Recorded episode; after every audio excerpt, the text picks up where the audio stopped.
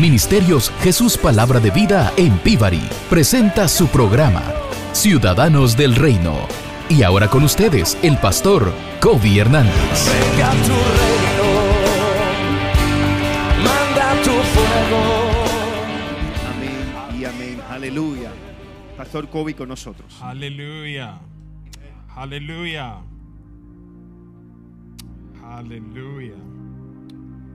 Aleluya, iglesia. Dios es bueno. Solamente una gente, Dios ha sido bueno con él. Aleluya. Vamos a tratarlo de nuevo. Dios es bueno. No hay nada mejor que Dios en esta vida. Amén. El conocer a Dios no tiene comparación alguna. Amén. Usted puede conocer a gente grande, gente de renombre, gente de título, gente importante, pero ninguno se comparan como conocer a Dios. Amén. Porque Él es único, Él es sublime, Él es poderoso, Él es grande y maravilloso. Y cuando estamos en la casa de Él y Él hace acto de presencia, es para nosotros darle la gloria y la honra a Él. Amén. ¿Por qué por un minuto no levanta su mano ahí? Levanta su mano simplemente para darle gloria a Dios. Ahí donde usted está sentado, los que nos están viendo a través del internet, podrías levantar tus manitas al cielo y darle gloria al Rey Todopoderoso. Bendice su nombre en esta tarde. Aleluya.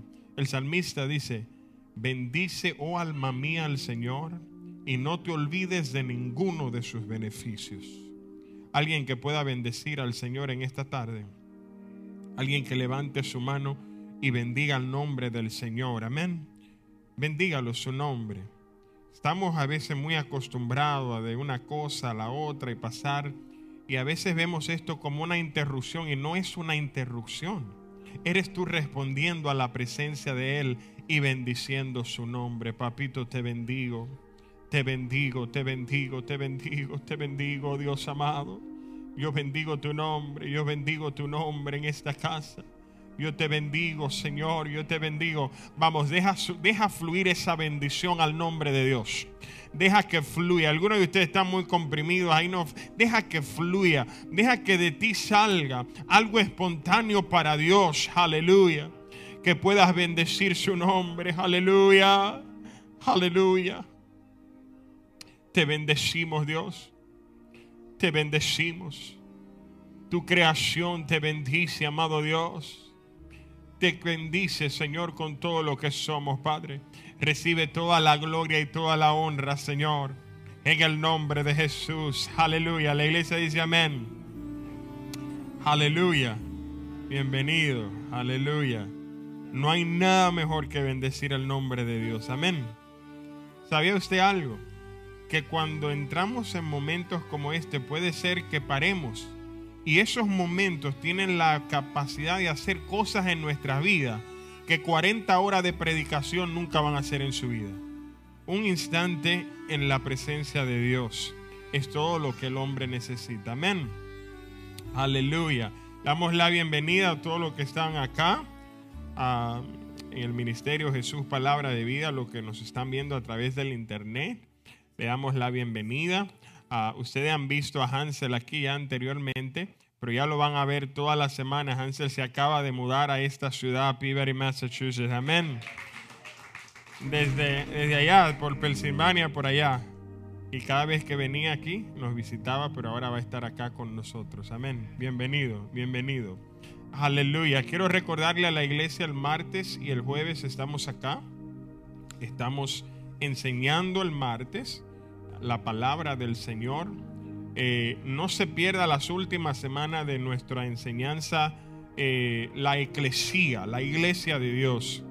Ah, ha sido poderosa esa serie que estamos enseñando los martes, enseñando a la iglesia y a todo el que nos ve a través del internet cuál es el rol, el papel de la iglesia de Jesucristo ahora.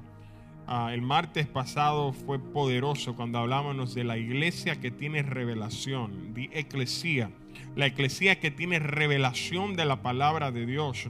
Se sabe que la Biblia nos enseña que el pueblo perece por qué? Por falta de qué. Entonces hoy en día la iglesia ah, le hace falta revelación de la palabra, entender lo que leemos. Porque esa es la verdad que nos hace libre. Amén. Cuando usted entiende lo que Dios verdaderamente dijo. Así que no se pierda el martes. El martes estamos hablando de la función de la, de la iglesia de Dios en lo que es el arrepentimiento. Jesús nos llamó como iglesia a predicar el arrepentimiento de los pecados. Así que el martes a las 7 usted va a estar aquí. El jueves estamos orando en esta casa buscando, buscando el rostro ah, del Señor en la oración. Usted ya me ha escuchado muchas veces decirle esto a usted. Eh, yo no quiero que como iglesia seamos una estadística más, donde se conoce que el servicio menos frecuentado por la iglesia es el de la oración. Y es porque a la iglesia no le gusta orar. Entonces, ¿qué pasa? Usted y yo vamos a marcar la diferencia. Vamos a estar aquí, vamos a orar, vamos a buscar el rostro de Dios. Amén. Dígale al que está al lado suyo, te están hablando a ti para que el jueves estés acá. Hay que orar a iglesia. Créame que la vida de la iglesia depende de esa vida de oración. Y si no oramos, entonces no estamos en nada. Por último, les recuerdo a la iglesia, usted está invitado todos los sábados a las 12 de la medianoche. Eh, hay un grupo de hermanos que estamos orando acá de 12 a 2 de la mañana. Eh, le invitamos a que venga. El último sábado del mes es una vigilia congregacional. Si usted no puede venir en todas las semanas, usted puede venir el último, el último sábado, venir acá a orar, a buscar el rostro de Dios. Amén. Y haga, haga el esfuerzo necesario. Eh, sacrifique lo que tenga que sacrificar para estar en la presencia de Dios. Porque de esto se trata, buscar el rostro de papá. Amén. Aleluya. Dios es bueno. Diga, pastor, predica ya. Aleluya. Esta mañana eh, en el servicio de inglés ah, había una presencia de Dios enorme en esta casa. Gente tocada, quebrantada, simplemente escuchando la palabra de Dios. Y yo tengo la expectativa de que esta tarde, si usted está aquí, que Dios le permitió estar acá, usted también va a ser partícipe de algo poderoso que Dios va a hacer en su vida. Amén. Vaya conmigo a Revelación Apocalipsis. Vaya Apocalipsis.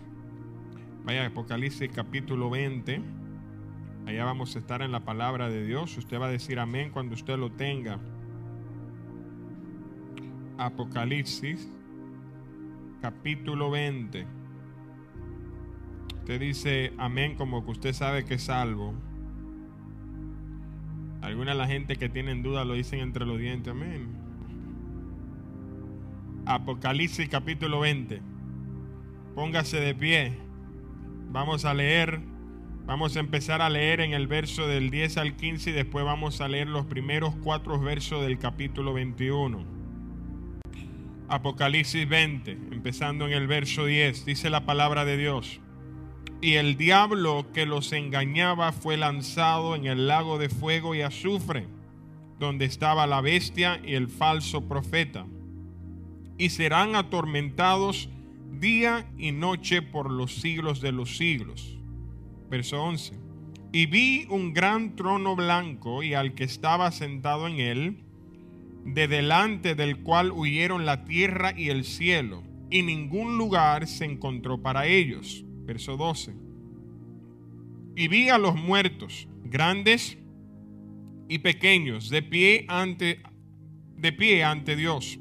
Y los libros fueron abiertos. Y otro libro fue abierto, el cual es el libro de la vida. Y fueron juzgados los muertos por las cosas que estaban escritas en los libros, según sus obras. Y el mar entregó los muertos que había en él, y la muerte y el Hades entregaron los muertos que había en ellos, y fueron juzgados cada uno según sus obras. Y la muerte y el Hades fueron lanzados al lago de fuego. Esta es la segunda muerte. Verso 15.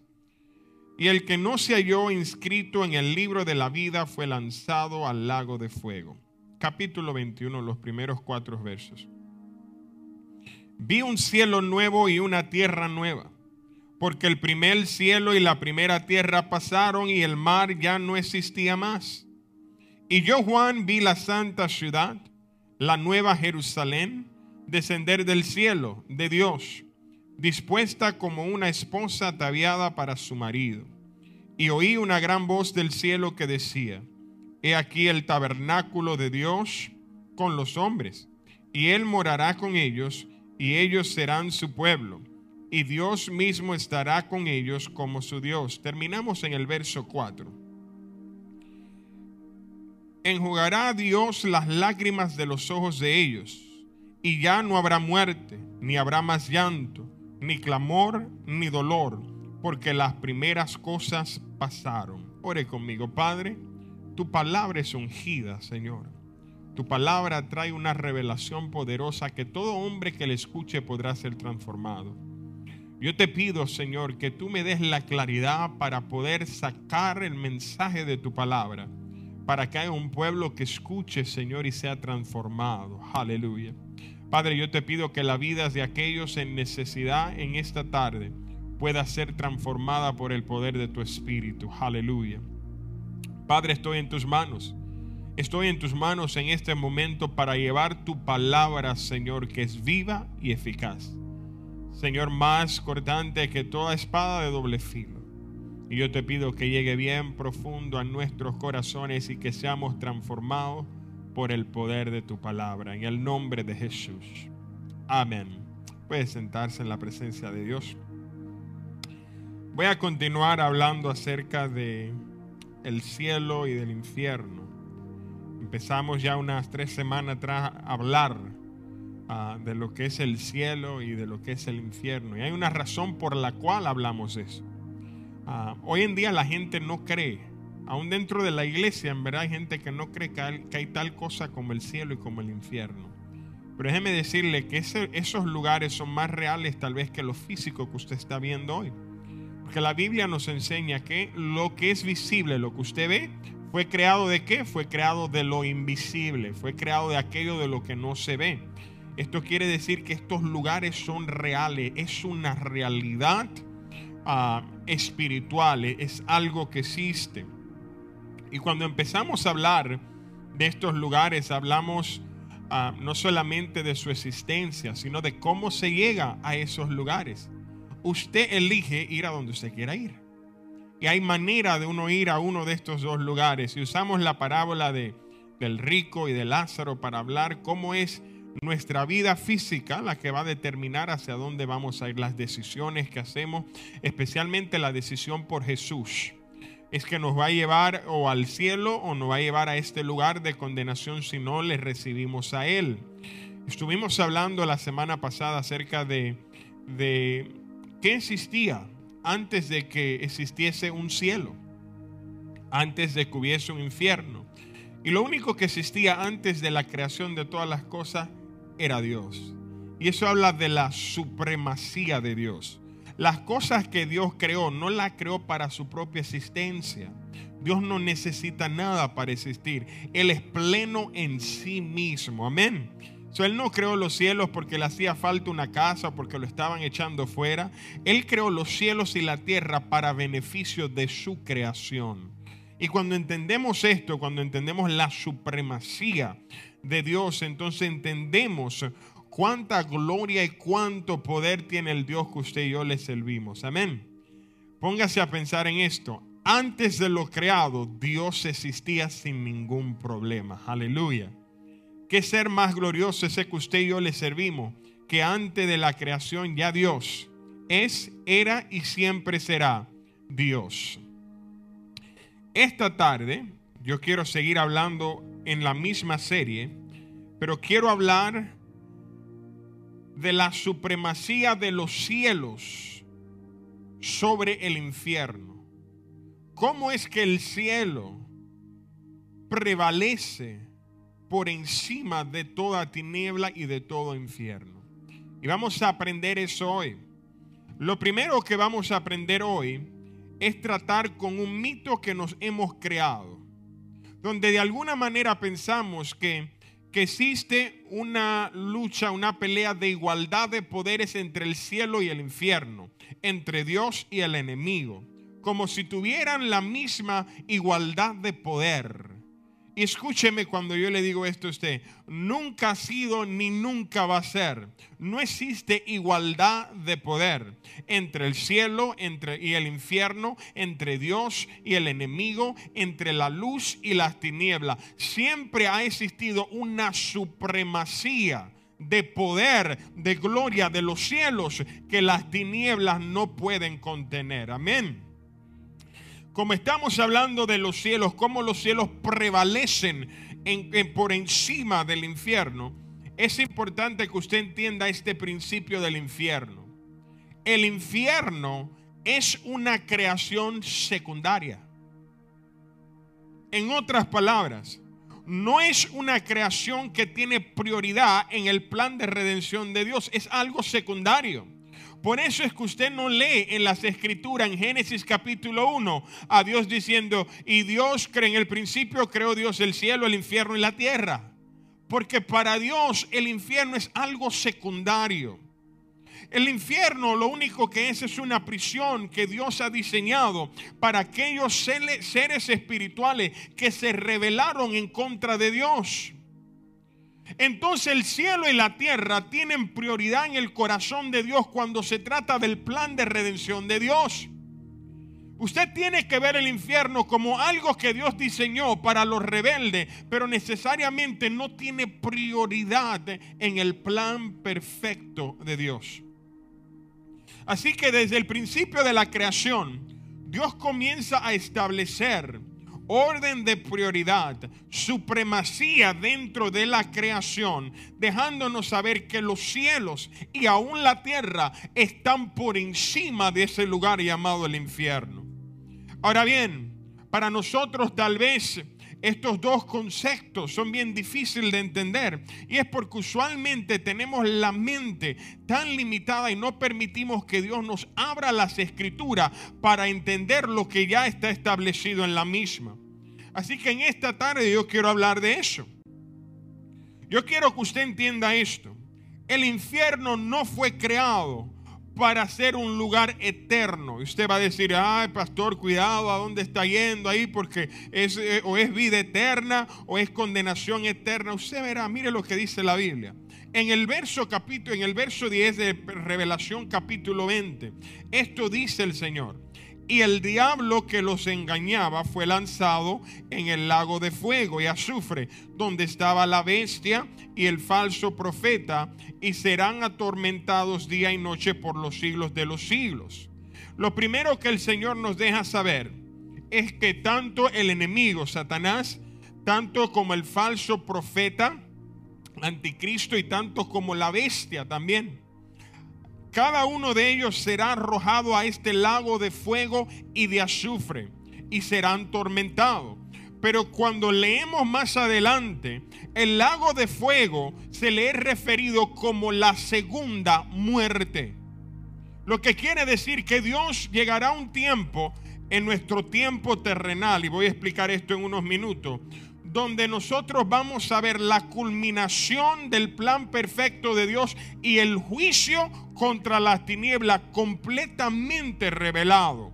Escúcheme lo que yo le voy a decir ahora en este momento. Escúcheme.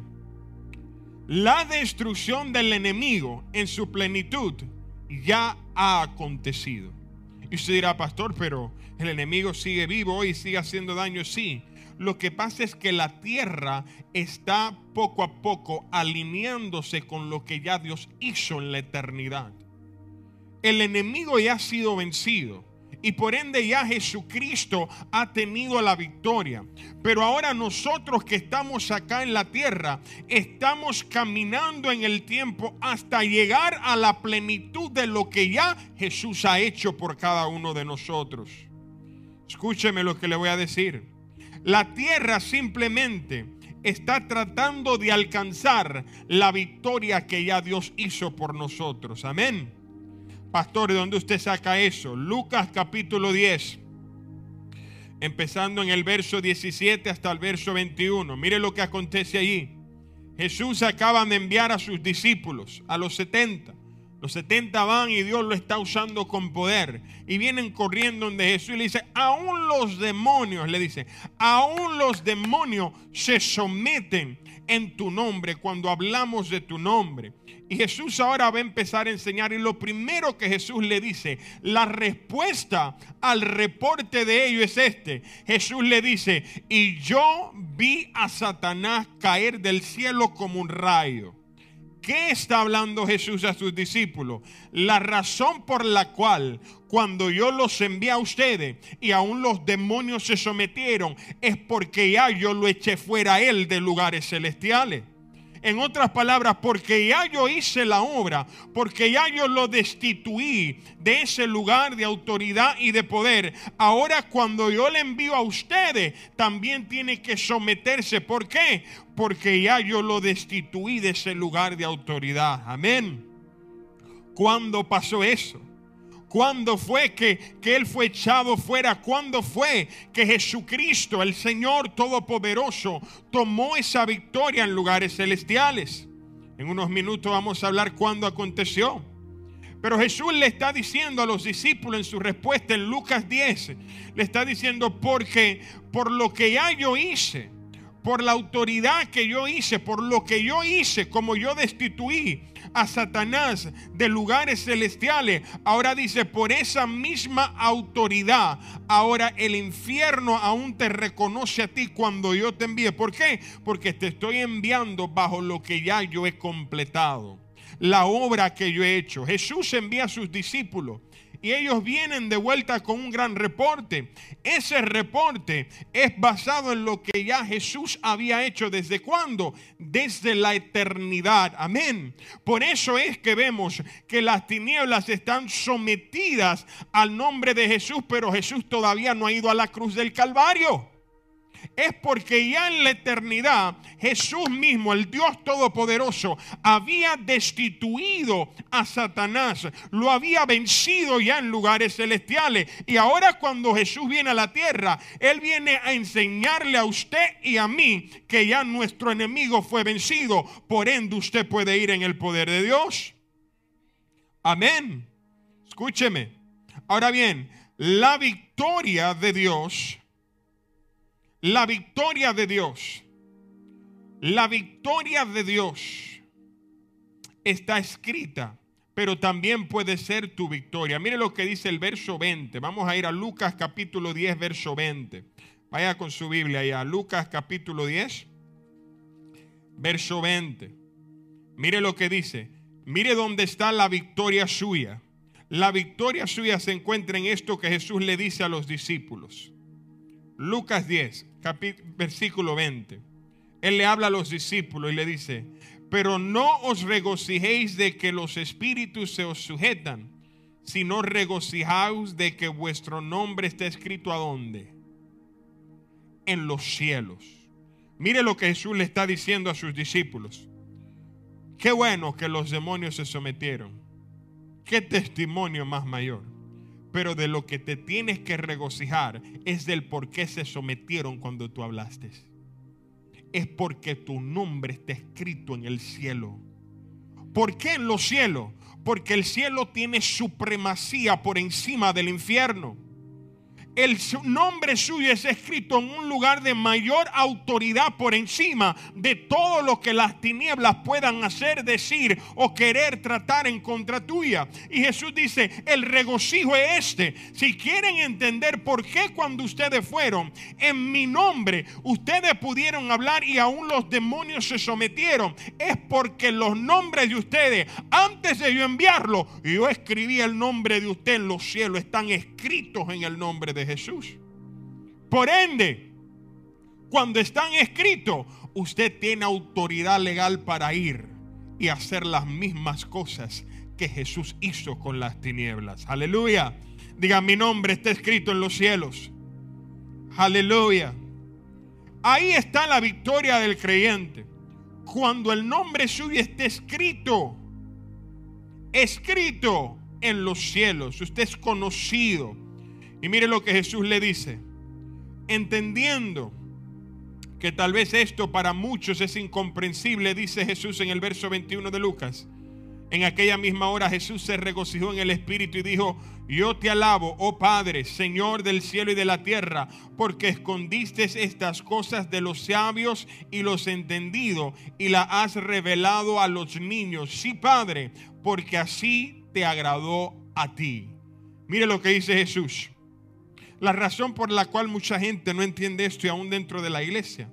Él dice que Dios se la escondió a aquellos que que, operan o que dependen de la humana sabiduría. Dice, y a los niños se la dice. ¿Sabe lo que está diciendo? Lo único que yo quiero es quitarte la venda de los ojos y que veas lo que ya yo hice. Amén.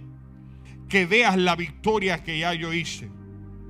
Ahora bien, ¿cuándo fue que Jesús, cuándo fue que Jesús vio a Satanás caer como un rayo? ¿Cuándo aconteció eso? Ezequiel capítulo 28. Algo que usted tiene que entender de los libros proféticos en la Biblia es que los libros proféticos cuando se hablaba habían dos funciones. Dios le estaba hablando en la hora de ellos a una situación y estaba usando esa misma situación para hablar de verdades espirituales y del futuro.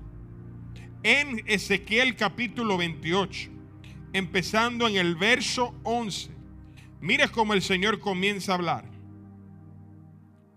Dice la palabra de Dios. Y vino a mí palabra de Jehová diciendo, Hijo de hombre, levanta endecha sobre el rey de Tiro y dile, así ha dicho Jehová. Desde este momento Dios le va a hablar a Tiro, pero también nos va a revelar una verdad poderosa espiritualmente de cuándo y cómo fue esta destitución que Dios hizo en contra de Satanás y las tinieblas. Dice, tú eras, escúcheme, todo lo que usted va a leer ahora le va a enseñar a usted por qué el cielo tiene supremacía sobre las tinieblas.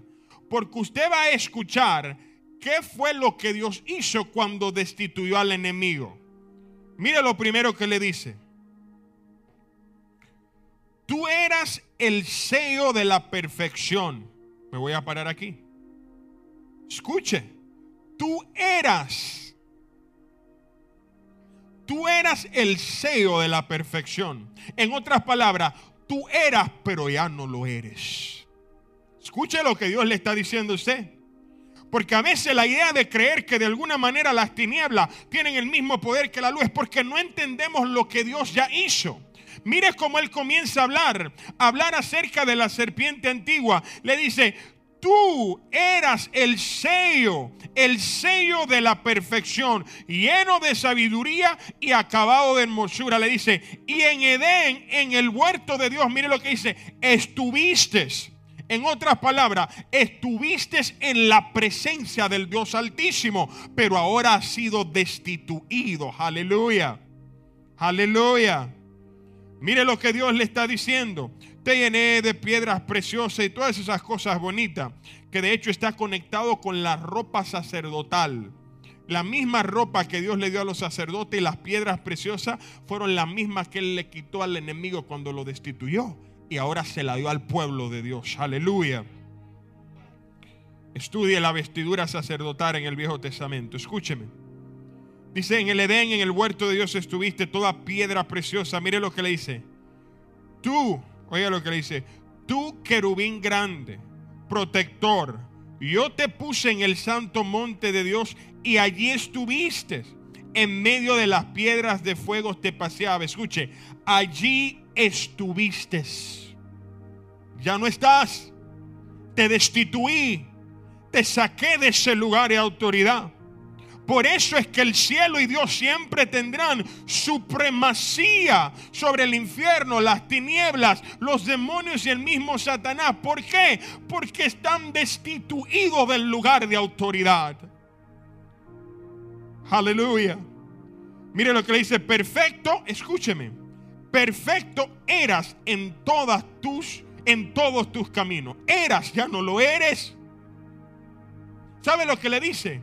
Cuando te eché fuera, te eché en una naturaleza profana y corrupta. Ya no tienes nada santo que refleja a Dios. Mira lo que Dios le está diciendo a la iglesia hoy en día para que entendamos el por qué. Hay una supremacía de Dios, hay una supremacía aún en los cielos por encima de todo lo que el infierno pueda hacer. Dice, a causa de la multitud de tus contrataciones, fuiste lleno de iniquidad y pecaste, por lo que yo escuché, por lo que yo te eché fuera del monte de Dios. Aleluya. Si hay alguien que sabe la supremacía de Dios, el poder y la autoridad, créame que es la serpiente antigua.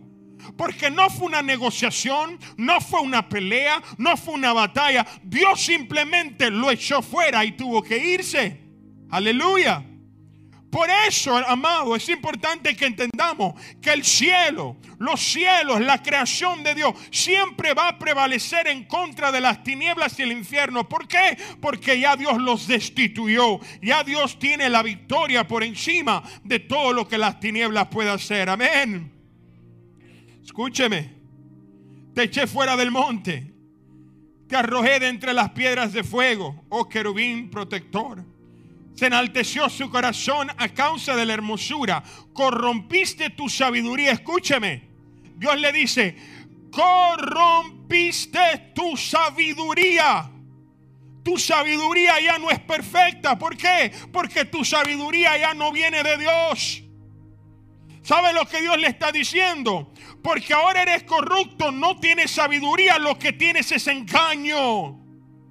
El enemigo no es sabio, es engañoso. ¿Por qué? Porque corrompió lo que Dios le dio. Y como ahora lo que tiene engaño, Dios quiere recordarle a la iglesia que nosotros estamos por encima de todo lo que las tinieblas puedan ser. ¿Por qué? Porque usted todavía no se ha corrompido. Usted ha venido a los pies de Jesús. Usted ha sido restaurado. Por ende, todo aquello que Dios tenía, ahora se lo entrega a la iglesia del Señor.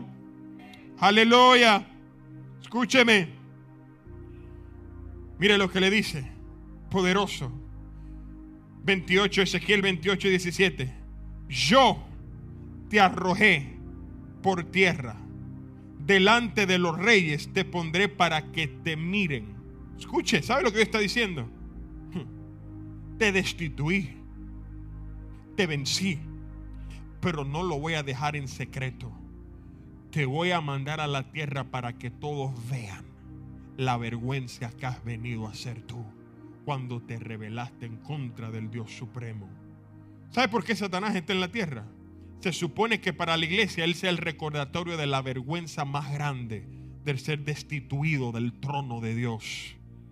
Dios le permite que usted lo vea para que usted entienda la vergüenza que Dios que Dios le hizo pasar cuando se reveló en los cielos. De hecho, en la tierra cuando Jesús vino, Él quería que usted entendiera esto y sabe lo que hizo. Dijo, para que ellos entiendan lo que yo hice en el cielo, lo voy a hacer en la tierra. Dice que a la tercera hora, cuando Él estaba en la cruz, dice que las tinieblas vinieron y llenaron a todo lugar. Y sabe lo que dice el apóstol Pablo, que Él los convocó y hizo de ellos un espectáculo de vergüenza. ¿Sabe lo que Jesús estaba diciendo? Yo necesito que mi iglesia entienda lo que yo hice en la eternidad. Y como no lo entiende, lo voy a hacer en lo físico nuevamente. Aleluya. Él es soberano, Él es poderoso y su morada celestial está por encima de todo lo que las tinieblas puede hacer.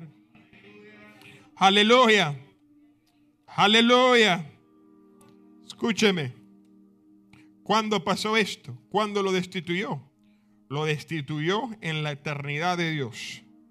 Allá cuando se reveló, ya lo destituyó. Por eso, en Apocalipsis 20, ahí cuando leímos temprano, ahí habla de cómo él tira a la serpiente, a Satanás.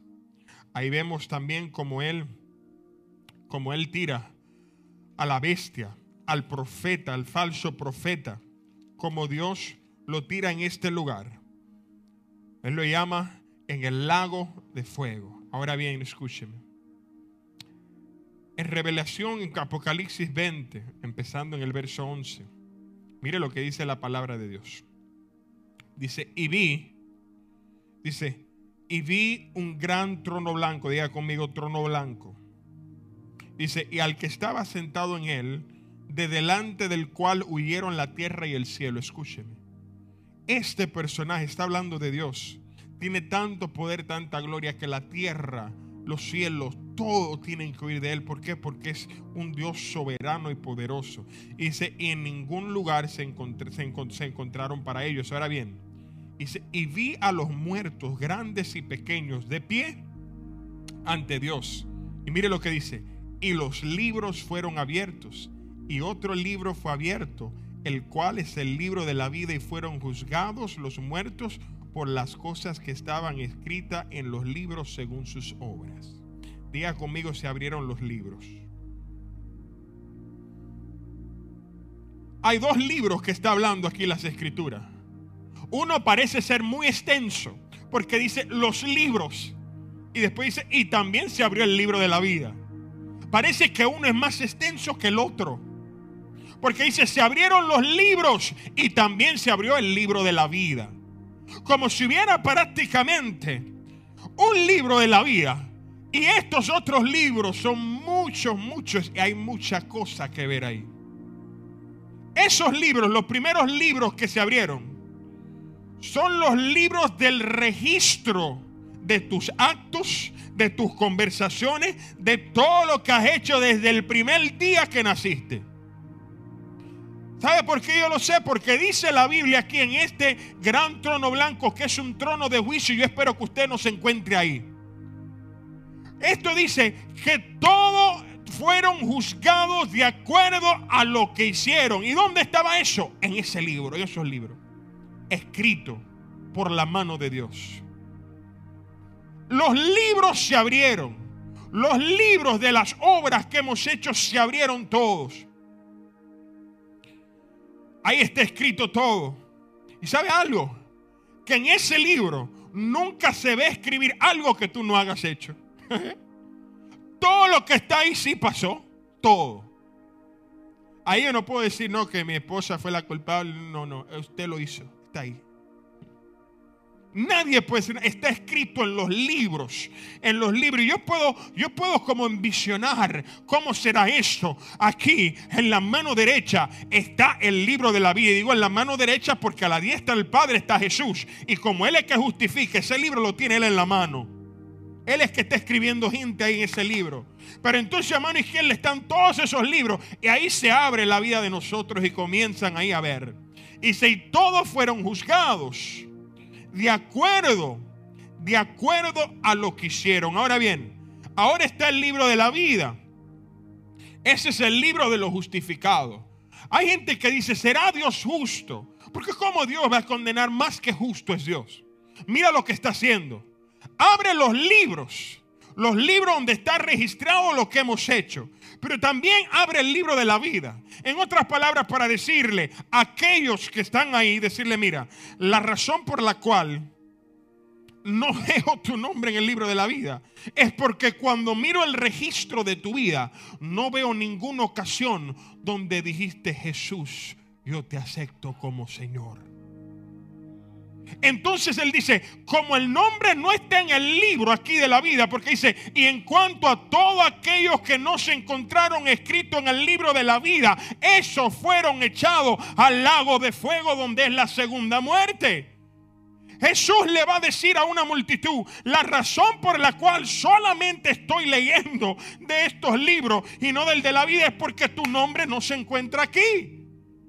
Porque si su nombre estuviera en el libro de la vida, usted no estuviera en el trono blanco siendo juzgado. Ya usted es justificado, ya Dios lo redimió, ya usted fue transformado, recibió un, cuerpo glorioso y ahora usted está en la morada juntamente con Dios. Pero como los nombres no están en el libro de la vida, ahora Dios tiene que ir al libro de las obras, de lo que hemos hecho durante nuestras vidas.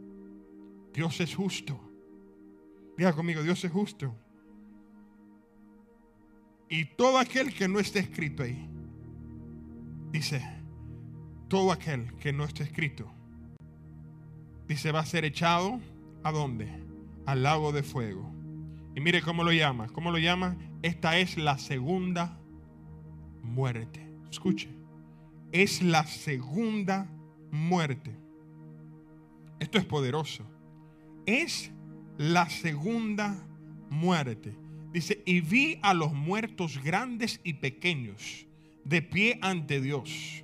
Y los libros fueron abiertos. Y otro libro fue abierto, el cual es el libro de la vida. Y fueron juzgados todos los muertos verso 13 dice, y el mar entregó los muertos que había en él, y la muerte y el Hades. ¿Qué es el Hades? El infierno. El infierno también entregaron sus muertos que habían en ellos, y fueron juzgados cada uno según sus obras. La muerte, escuche, esto es poderoso. La muerte. ¿Y qué más? ¿Y el qué? Y el Hades fueron echados a dónde? Al lago de fuego. Y esta es la segunda muerte. Escuche no solamente los que no se encontraron en el libro de la vida, pero dice que el mismo Hades, el mismo infierno, está siendo echado al lago de fuego. Y esta es la segunda muerte, dice Dios. ¿Qué Dios está diciendo? Esto es un concepto poderoso que yo espero que entendamos. Todo lo que es creado, aunque vive en la eternidad, puede ser destruido. Todo lo que es creado, aunque esté en la eternidad, puede ser destruido por Dios. Porque todo lo creado, aún en la eternidad, tuvo un principio. Y yo sé que en la mente de nosotros eso como que no concuerda, porque lo eterno no hay tiempo, pero si fue creado tuvo un principio, sí. Entonces todo lo que es creado, aunque more en la eternidad, Dios lo puede destruir. Por eso es que Dios llegará al momento donde Él dice, estoy tomando el Hades, el infierno, y lo estoy echando yo mismo al lago de fuego. Y también es la segunda muerte. Aleluya. ¿Sabe lo que Dios está diciendo? En el verso 10 leímos de Apocalipsis 20 que primero echó a quién? Al diablo, al profeta y a la bestia. Dice Dios, ¿sabe qué? Ya déjame yo lidiar con estos tres rebeldes que todavía siguen en su rebeldía la segunda muerte primero. Y después dice, y ahora voy a ir a donde ellos moran. Voy a ir al Hades y voy a tomar el Hades de ellos y lo voy a tirar también en el lago de fuego. ¿Para qué? Para que no existan más. Para que no existan más para que hay gente que dice, pero pastor, y, cuando se redima todas las cosas, ¿usted cree que usted cree que la serpiente pueda volver a hacer lo mismo que hizo en Génesis? No puede. Está en el lago de fuego. Es la segunda muerte. No puede hacerlo. Por eso la Biblia dice que él vio que, que Juan vio un nuevo cielo y una nueva tierra y dice, allí no hay muerte. ¿Por qué? Porque la muerte no existe, murió para siempre en el lago de fuego. No hay pecado. ¿Por qué? Porque lo tiraron también ahí, no existe. Por eso no hay sufrimiento, no hay nada de eso. ¿Por qué? Porque Dios se encargó, aleluya, se encargó del infierno y de las tinieblas de una vez y por todas, aleluya. ¿Cuándo pasó eso? En este lado de la eternidad, en el lado físico, nosotros estamos esperando verlo. Pero créame cuando yo le digo que a esto pasó. ¿Por qué? Porque Juan solamente le tomó un día ir al ámbito del Espíritu y vio todo lo que había acontecido. Por eso es que Juan le está escribiendo a usted y a mí, escribiéndonos lo que vio ya pasar. Ya lo vio en el plan perfecto de Dios. Entonces usted y yo en la tierra, ¿sabe lo que estamos haciendo? Dirigiéndonos, alineándonos con lo que ya Dios hizo por nosotros. Aleluya. Por eso la victoria es nuestra. Porque ya todo consumado es. Aleluya. Diga conmigo, consumado es. Ya todo está hecho. porque el cielo tiene, prevalece en contra del infierno? Porque al infierno ya Dios lo ha juzgado y ha destinado un lugar de condenación y es el lago de fuego. Diga el lago de fuego. Es el lago de azufre. Aleluya.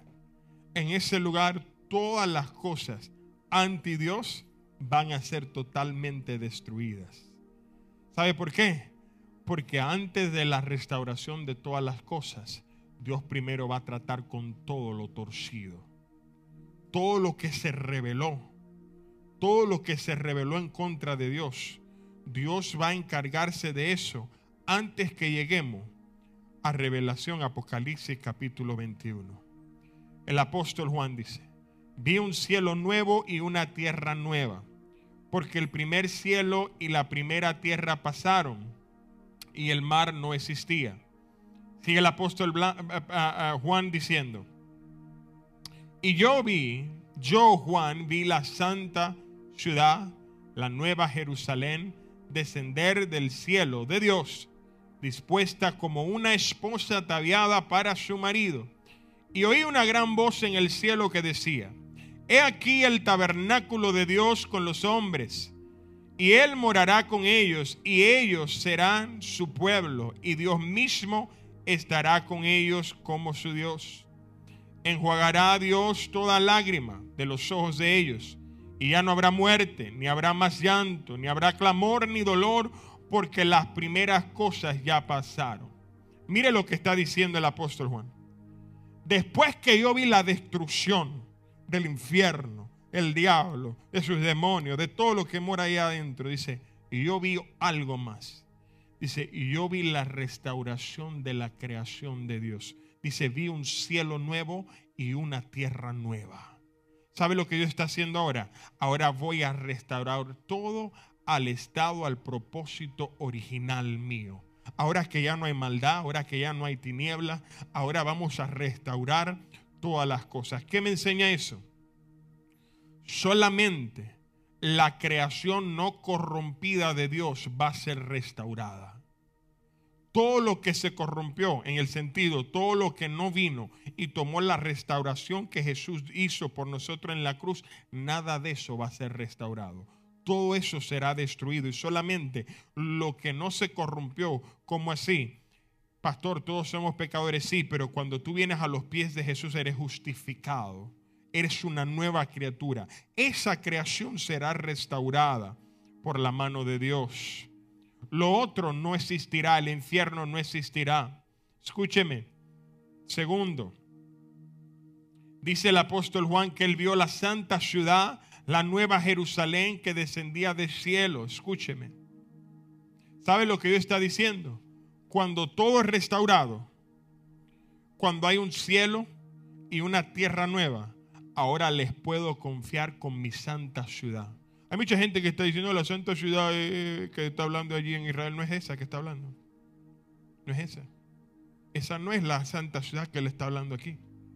Porque la santa ciudad, esta que él está hablando, viene de él mismo, así él la viene a sacar. O sea, no es aquella física. Y no estamos hablando más de nuestros hermanos en Israel. Dios le bendiga. Y Dios lo escogió a ellos como pueblo. Pero esta que él está hablando no es esa. Esta está más conectada con el huerto que le den que con el Israel físico hoy.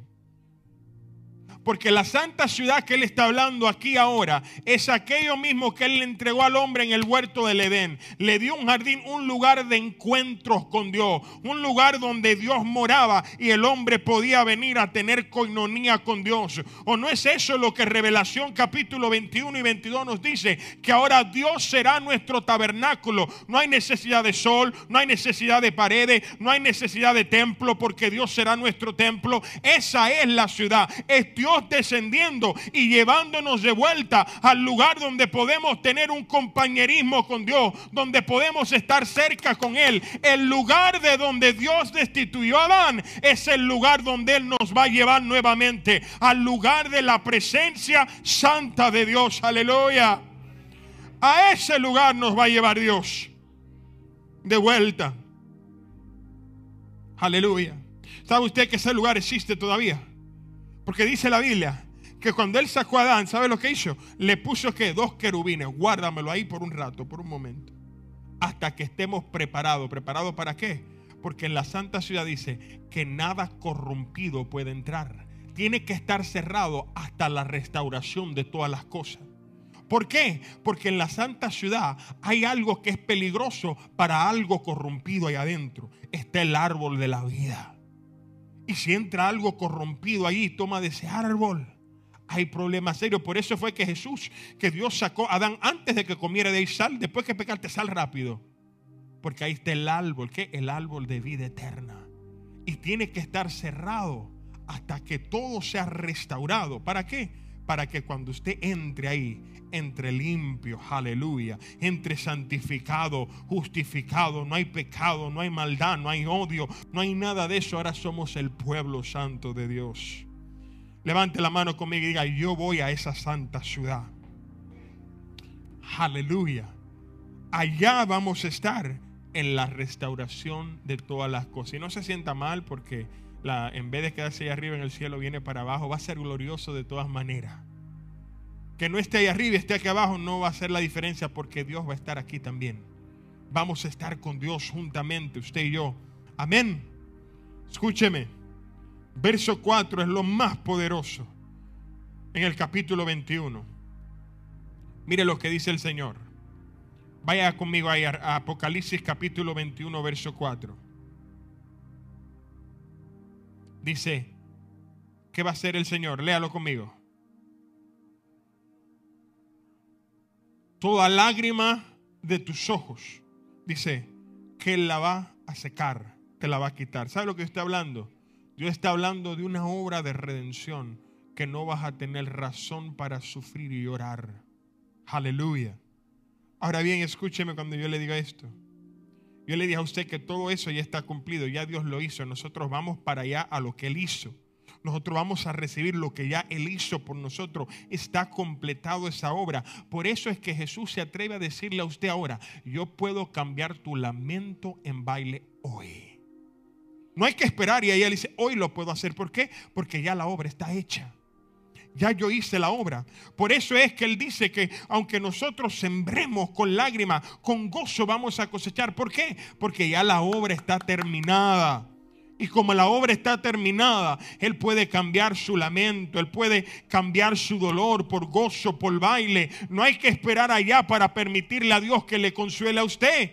De hecho, Jesús cuando abrió la Biblia por primera vez en la sinagoga durante su ministerio, dice que leyó de las palabras de Isaías y dice, el Espíritu de Dios está sobre mí por cuanto me ha ungido. ¿Para qué? Primero dice, para sanar a los quebrantados de corazón. No espere ir al cielo para que Dios te sane el corazón ahora. Dios te lo puede sanar ahora. ¿Por qué? Porque la obra ya está hecha, consumado está. Y lo único que tienes que hacer es recibir lo que ya Él por ti. Aleluya. Este fue su programa, Ciudadanos del Reino, traído a ustedes gracias a Ministerio Jesús Palabra de Vida. Le invitamos a sintonizarnos nuevamente todos los viernes a las 6 de la tarde por esta misma estación. Para mayor información o para oración, puede llamarnos al 978-728-1718. 978-728-1718. Dios le bendiga. Venga tu reino.